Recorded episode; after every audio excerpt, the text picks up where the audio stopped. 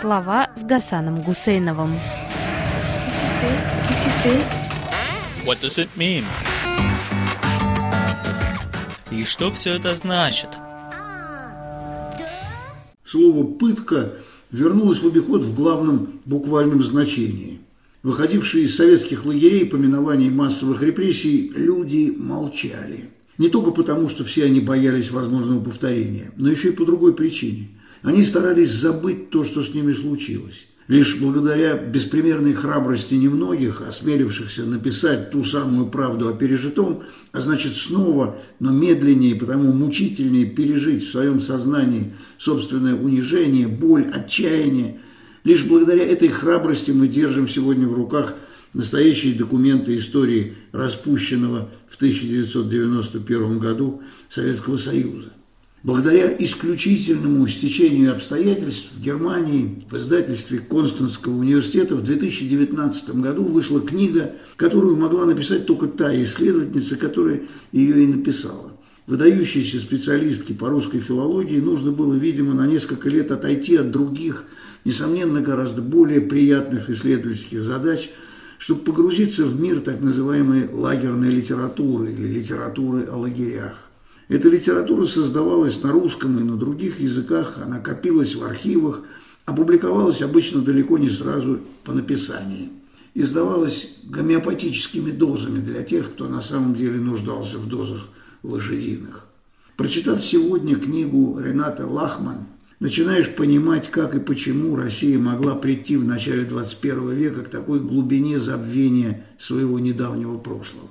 Почему вообще люди без ропота и сопротивления наблюдают за работой той же машины репрессий, что началась в 1920-е годы, без особых перерывов и перебоев стучала до конца 80-х годов и после небольшой паузы вновь запущена в ход сегодня, сто лет спустя? Знакомый с научным творчеством Ренаты Лахман сразу скажет, что ключ к разгадке даже не в книге о лагерной литературе, а в ее статье, написанной по-русски 30 лет назад, вышедшей в сборнике в честь 70-летия Юрия Михайловича Лотмана. Статья эта называлась «Семиотическое несчастье мнемониста». Она посвящена книге психолога Лурии о мнемонисте Соломоне Шерешевском. Э, этот человек не имел ни малейших трудностей с запоминанием и воспроизведением того, что запомнил. Но вот вести нормальную жизнь он не мог по другой причине. Испытуемый Ша не умел забывать. Кто запоминает всех и вся, тот забывает порядок мироустройства. Эта резюмирующая формула Рената Лахман объясняет нам и тот механизм, который обнаруживается в нашей теме. Только не в литературе о лагерях, написанной их жертвами, а в архивах и кабинетах тех, кто эти лагеря строил и обслуживал. Рената Лахман начинает свою книгу с перечисления того, что точно и бесповоротно было известно всему начальству тюремно-лагерной системы СССР. Причем известно в мельчайших деталях, то есть совсем не так, как обычным людям. Даже если они завтра начнут уничтожать свои архивы, то уже написанного и спасенного в книгах начавших выходить уже в 20-е годы прошлого века, будет достаточно, чтобы показать всю систему. Забыть ее путем простого уничтожения, имеющейся в руках чекистов полной документации преступлений их организации за 100 лет, уже невозможно. Забыть могут отдельные люди, группы людей, даже поколения, но тот человеческий материк, с которым ведет разговор в книге Рената Лахман, ничего забыть не может. Что это значит – это значит, что для преодоления этого прошлого о нем нужно говорить публично и повсеместно. Для этого пришлось бы переформулировать некоторые острые вопросы. Например, как помочь чекистам избавить от пыток Юрия Дмитриева? Как обучить их не натравливать специально подготовленных хулиганов на мемориал? Но эти вопросы на полях книги Рената Лахмана. Сама книга начинается с перечня того, что было известно. Вводная глава так и называется «Что знали?». Оказывается, знали все. Начиная с книги Мальсагова о Соловках, вышедшей в 1925 году в Лондоне. Именно ради опровержения написанного в книге Мальсагова на Соловки отправился Максим Горький, чтобы на десятилетия вперед обелить пыточный лагерный режим и оболгать перед коллективным Западом редких беглецов, которые осмелились бы описать свой личный опыт. Этот опыт оставлял очень мало места для холодного понимания, затопленный оскорбленными чувствами, слезами обиды и страха смерти. Но Ренат Лахман, снимая луковую шелуху, восстанавливает все доступные писавшим о лагерях способы понимания и представления того, что с ними случилось. К тому времени, когда книга Лахман будет переведена на русские и, наверное, другие языки, может быть, и в России настанет новая эпоха для работы и с памятью, и даже с возвращением к нормальной жизни тех, кто сейчас вовлечен в карательную систему. В 1950-е и в 1990-е реабилитировали жертв репрессий. А вот реабилитацией давних и недавних мастеров заплечных дел не озаботились.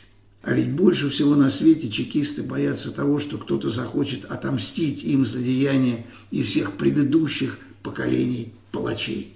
Они ведь не забыли, что чекисты Ежова сделали с чекистами Егоды, а чекисты Берии с чекистами Ежова.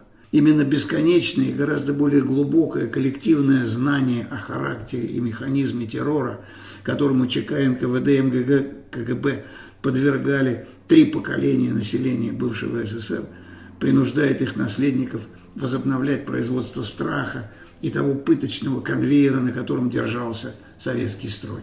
Кто запоминает всех и вся, тот забывает порядок мироустройства. Эта формула Рената Лахман объясняет нам и логику теории заговора, в которой живут чекисты, управляющие сегодняшней Российской Федерацией. Все, зная о себе самих и о своих предшественниках – они в каждом шорохе слышат крылья подлетающих духов, замученных их конторой людей. Вот почему они инстинктивно разрешают и своим новобранцам утолять самые низменные потребности. Ударить безоружного дубиной по голове или замучить до смерти задержанного. Цель репрессий последнего двадцатилетия парадоксальна – заставить других – забыть то, что слишком хорошо помнят сами наследники палачей. Для достижения этой цели властям приходится воссоздавать живьем ту самую пыточную систему, забыть которую они пытаются заставить своих подданных. Выбьем новыми пытками память о старых пытках. Вот девиз людей, которые, так сказать, управляют нынешним российским государством. Кто запоминает всех и вся, тот забывает порядок мироустройства. Камера наблюдения не забудет никого из нас.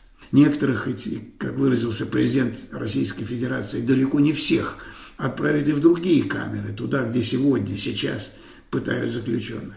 И как и в 1920-30-е годы, кажется, что тех, кто пытает, всегда несколько больше, чем тех, кого пытают.